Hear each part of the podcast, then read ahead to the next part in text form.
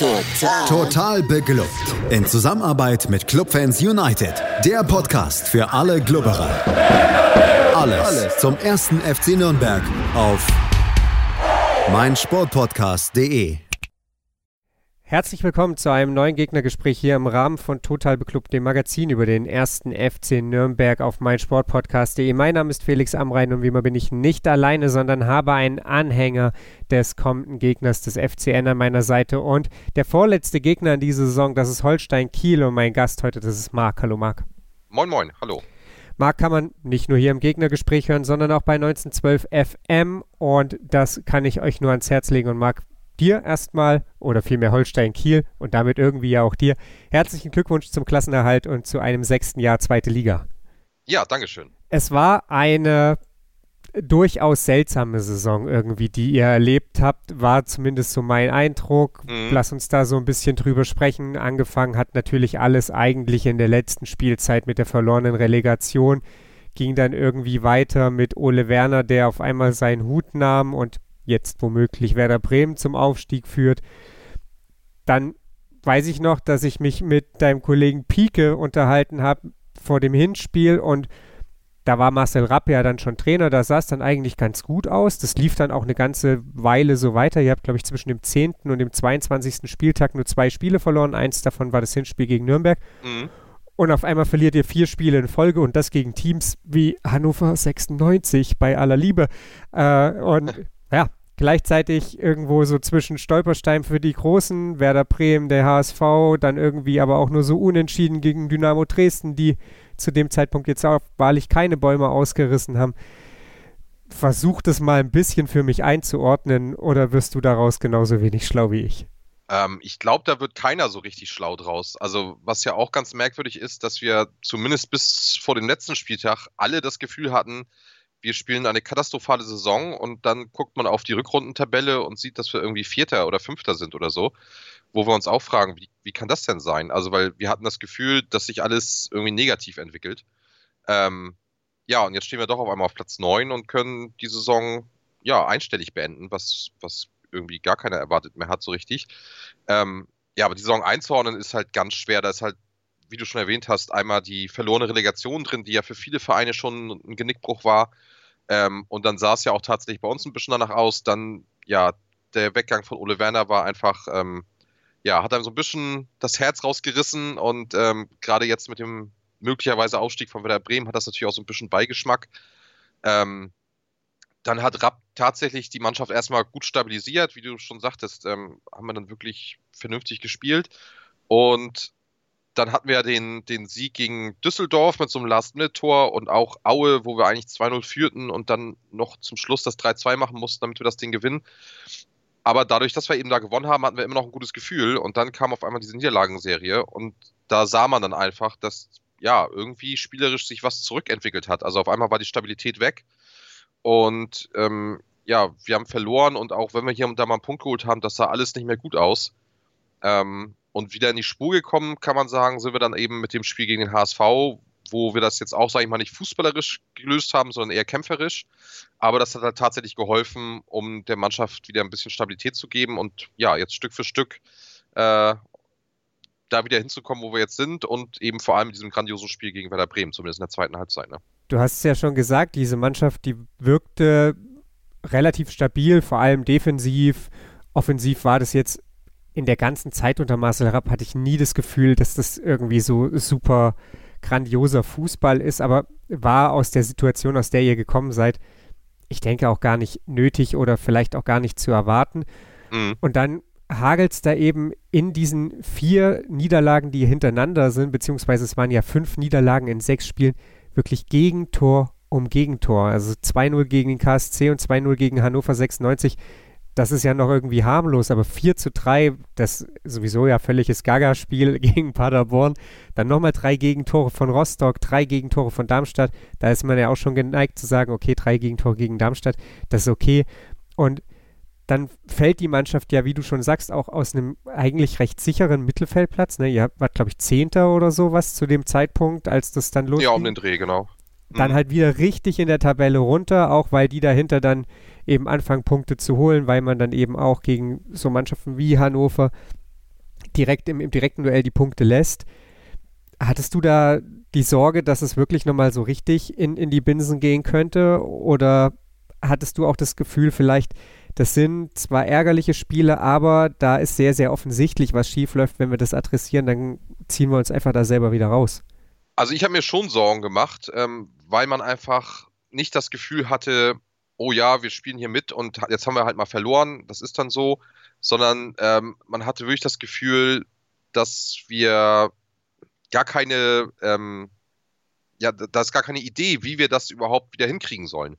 Also die, die Spiele wurden gefühlt immer schlechter und ähm, dann waren ja auch noch ein paar Kaliber vor uns. Äh, klar, zum Beispiel bei Darmstadt haben wir uns natürlich jetzt nicht groß was ausgerechnet, aber die Art und Weise, wie wir da verloren haben, die tat halt dann schon weh. Ähm, und dann hat man sich wirklich gefragt, wie soll man da jetzt gegen HSV Punkte holen und, und selbst gegen Dresden, die ja noch irgendwie um, um alles kämpfen. Äh, ja, und das war wirklich besorgniserregend. Also das äh, habe ich so selten gehabt bei Holstein in den letzten Jahren, dass man sich halt ums Spielerische so Sorgen machen musste. Dass man auch mal eine schlechte Phase hat, das gibt es natürlich immer mal. Oder dass man Verletzungspech hat. Aber da lief irgendwie nichts zusammen und es, man konnte einfach überhaupt keinen Plan erkennen im Spiel. Jeder hat so ein bisschen das gemacht, was er konnte. Der eine hatte mal die Idee, der andere hatte die Idee. Und ähm, es hat dann einfach nicht mehr gereicht, äh, die individuelle Klasse von einzelnen Spielern, sondern es lief einfach nicht, nicht zusammen. Und da war die Sorge dann schon groß, dass, dass wir da jetzt weiter runterrutschen, weil man eben ja nicht so richtig einen Hoffnungsschimmer hatte, wie das besser werden soll. Ne? Du hast gerade gesagt, da hat dann irgendwie jeder so ein bisschen sein eigenes Süppchen gekocht, seinen eigenen Stiefel runtergespielt. Waren sich da, auch wenn man das von außen natürlich nie so richtig weiß, manche nach diesem Sieg gegen Aue ihre Sache schon so sicher? Also ich habe jetzt gerade nochmal nachgeguckt, zu dem Zeitpunkt waren es acht Punkte Vorsprung auf auf Düsseldorf und keine Ahnung, deutlich über 10 auf jeden Fall auf den ersten Abstiegsplatz. Mhm. Hat's, hast du rückblickend vielleicht auch das Gefühl, weil du ja auch gesagt hast, gegen Hamburg, das war dann nicht spielerisch brillieren, sondern vielleicht auch einfach mal Kampf annehmen, dass man da in dieser Phase dazwischen, ja, einfach kein Team mehr war, dass manche im Kopf vielleicht auch schon weg waren oder in der nächsten Saison waren oder wo auch immer, halt nur nicht auf dem Platz? Ah, ist ganz, ganz, ganz schwer zu sagen. Also, ich kann mir schon vorstellen, weil es uns als Fans im Endeffekt genauso ging. Also mit den Siegen gegen Düsseldorf und Aue fühlte man sich halt doch so, dass man sagt, ja gut, davor gegen Pauli noch, noch unentschieden gespielt. Was soll da jetzt schon groß schief gehen? Aber wenn man sich die Spiele gegen Düsseldorf und Aue dann eben anguckt, merkt man so, okay, da ist aber spielerisch auch nicht viel gegangen. Wenn man dann auch Aue den weiteren Weg der Saison sieht, ähm, sagt man sich auch, da musst du eigentlich also 3-0 gewinnen und nicht irgendwie knapp 3-2. Ähm, und ich kann mir auch vorstellen, dass es natürlich in der Mannschaft dann so war, dass man vielleicht mit dem Kopf eben nicht mehr ganz so ähm, im Abstiegskampf war. Und ja, das hat man dann eben auch zu spüren bekommen. Ne? Ja, erinnert so ein bisschen irgendwie mich zumindest an den, die Phase so 21., 22. Spieltag, als man in Nürnberg nach einem 1 zu 0 gegen Düsseldorf glaube ich, auch irgendwie das Gefühl hatte, die Saison ist jetzt so ein bisschen vorbei. Man war damals irgendwie, ich weiß gar nicht mehr, siebter oder sowas, hatte gefühlt, eigentlich war man, war man voll dran an oben, aber man war irgendwie halt nicht so richtig bei der Musik dabei. Und dann wird man halt von Ingolstadt und vom, vom KSC verdroschen und auf einmal wachte dann das Team da aber auf. Äh, das hat halt nur in Kiel offenbar ein bisschen länger gedauert. Ja, Lass uns mal darüber sprechen, wie es vielleicht auch für Kiel perspektivisch aussieht. Jetzt zum einen natürlich in den letzten beiden Spielen, aber auch über die Saison hinaus. Ich meine, ja, spielt jetzt erstmal gegen uns. Für uns geht es jetzt nicht mehr um so richtig viel. Ihr spielt dann gegen Sandhausen. Für die geht es, würde ich sagen, um noch viel weniger. Mhm. Beide in der Rückrundentabelle ungefähr so eure Kragenweite. Ich glaube, Sandhausen steht genau vor euch. Wir stehen genau hinter euch. Alle haben 24 Punkte geholt. Da geht es jetzt, glaube ich, einfach darum, so ein bisschen in der Tabelle im besten Fall noch zu klettern, oder? Ja, also ich sag mal, zwei Plätze sind theoretisch noch drin. Ich glaube, einer vielleicht noch halbwegs realistisch. Aber wenn wir zumindest den Platz halten, das wäre, glaube ich, schon ganz wichtig. Dann hätte man einen einstelligen Tabellenplatz ähm, und dann sieht die Saison auch nachher später in den Büchern natürlich schon wieder wesentlich besser aus. Und ich glaube, dass äh, jetzt eben dann auch die Möglichkeit besteht, dass Rapp vielleicht doch nochmal versuchen kann, ein bisschen mehr den Fußball spielen zu lassen, den er spielen möchte und vielleicht auch den einen oder anderen Spieler, der eben perspektivisch für die nächste Saison wichtig werden könnte, nochmal einzusetzen. Das sind so ein bisschen die Sachen, auf die ich dann hoffe. Lass uns doch mal so ein bisschen auf diese nächste Saison schauen. Es ist so, dass erstmal feststeht, dass ihr mit Marcel Rapp den gleichen Trainer behaltet. Ihr gebt aber auch jede Menge Trainerstab ab. Dirk Bremser bleibt noch, also der verlängert den Vertrag genauso, dass er, glaube ich, ich habe gelesen, bis 2024 läuft, also so wie der von Marcel Rapp, aber mhm. Fabian Boll und euer Athletiktrainer und der Spielanalyst, die verlassen den Verein. Inwiefern ist das aus deiner Sicht kritisch oder sagst du, wir haben jetzt hier irgendwie halt auch nicht so mega viel bewegt in dieser Saison, ist vielleicht auch ganz gut, wenn da ein bisschen frischer Wind reinkommt? Äh, ich finde, das ist so von außen mega schwer zu beurteilen. Also auf der einen Seite denke ich mir, ist es immer irgendwie schade, wenn Leute gehen, die schon jetzt lange im Verein sind. Ähm, auf der anderen Seite will man vielleicht auch das einfach ein bisschen wieder neu auffrischen, dass da ein bisschen mit einem anderen Blick nochmal raufgeguckt wird. Gerade eben nach der Relegationssaison, die und, und dann eben jetzt die Saison, die ja nicht, nicht optimal lief, äh, dass man da einfach neue Perspektiven drin haben möchte. Und ja, wie gesagt, ich finde es halt schade, aber es ist jetzt auch nicht so, dass ich sage, äh, oh mein Gott, das, das darf nicht passieren. Ähm, das, das müssen da die Verantwortlichen entscheiden. Und wenn Marcel Rapp da vielleicht ein Gefühl oder ein besseres Gefühl hat mit, mit einem anderen Co-Trainer oder, oder Assistenztrainer, wie auch immer, ähm, dann sollte man das probieren. Und äh, also die, die, die, jetzt gehen, haben eine super Arbeit geleistet. Also da geht, glaube ich, keiner, weil man irgendwie nicht, nicht zufrieden ist. Aber dass sich hier und da mal was ändert in, im Mitarbeiterstab. Das ist, glaube ich, ganz normal. Ist eigentlich schon erstaunlich, wie lange bei uns der Mitarbeiterstab geblieben ist, trotz verschiedener Trainerwechsel. Ne? Dann lass uns mal so ein bisschen auf den Kader schauen, denn klar, guter Trainerstab hat immer einen Anteil, aber am Ende müssen es die auf dem Platz irgendwie richten. Wie viel Bewegung kommt da rein in der Sommerpause?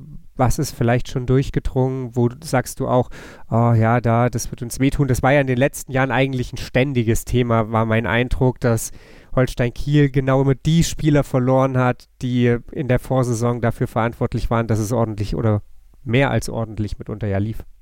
Ja, genau. Also bisher waren wir eigentlich bekannt dafür, nach einem Umbruch irgendwie immer wieder ein gutes Team hinzubekommen. Ähm, letzte Saison war der Umbruch jetzt gar nicht so riesig, aber es waren halt wichtige Spieler, die gegangen sind. Und ähm, ja, die konnte man dann auch nicht richtig kompensieren. Ähm, jetzt zur nächsten Saison wird es, glaube ich, also sagen wir so, viele fordern, glaube ich, einen großen Umbruch, weil es eben diese Saison nicht so doll lief. Ich glaube aber, ähm, dass das gar nicht unbedingt not tut und dass es auch nicht passieren wird, weil viele Spieler haben noch einen Vertrag. Ähm, und was wir jetzt wissen, ist, dass Gelios, äh, unser ja, diese Saison eher zweiter Torwart äh, verlassen wird, weil logischerweise will er spielen, gerade nach der überragenden Saison davor. Ähm, da denke ich dann auch mal, dass unser dritter Torwart quasi einfach aufrückt, dass da nicht groß was passieren wird. Ähm, und dann muss man eben gucken. Also es heißt ja, dass Neumann wohl bei Hannover im Gespräch ist. Ähm, wenn er das machen möchte, soll er das machen. Ich habe gehört, er hat eigentlich bessere Angebote. Ich weiß nicht, ob finanziell, aber es das heißt ja auch, dass in England Vereine an ihm dran sind und äh, ich glaube, ich weiß nicht genau, ein Verein aus Belgien. Ähm, ja, das ist auf jeden Fall einer, der, der natürlich wehtut, aber den man sicherlich auch ersetzen kann. Und sonst, ja, muss man gucken. Ähm, ich glaube, wie gesagt, dass es eine Stärke sein kann, nächste Saison eine eingespieltere Mannschaft zu haben. Ähm, weil das hat sich ja auch in den letzten Jahren gezeigt, dass in der zweiten Liga oft Vereine, die sich ähm, über Jahre ein bisschen aufbauen, das Team, dass das dann irgendwann funktioniert wie gesagt, diese Saison hat es noch nicht so richtig funktioniert, aber rein von der Qualität her, glaube ich, sind da eigentlich genug Spieler, die, wenn sie gut zusammenarbeiten, eine vernünftige Saison spielen können.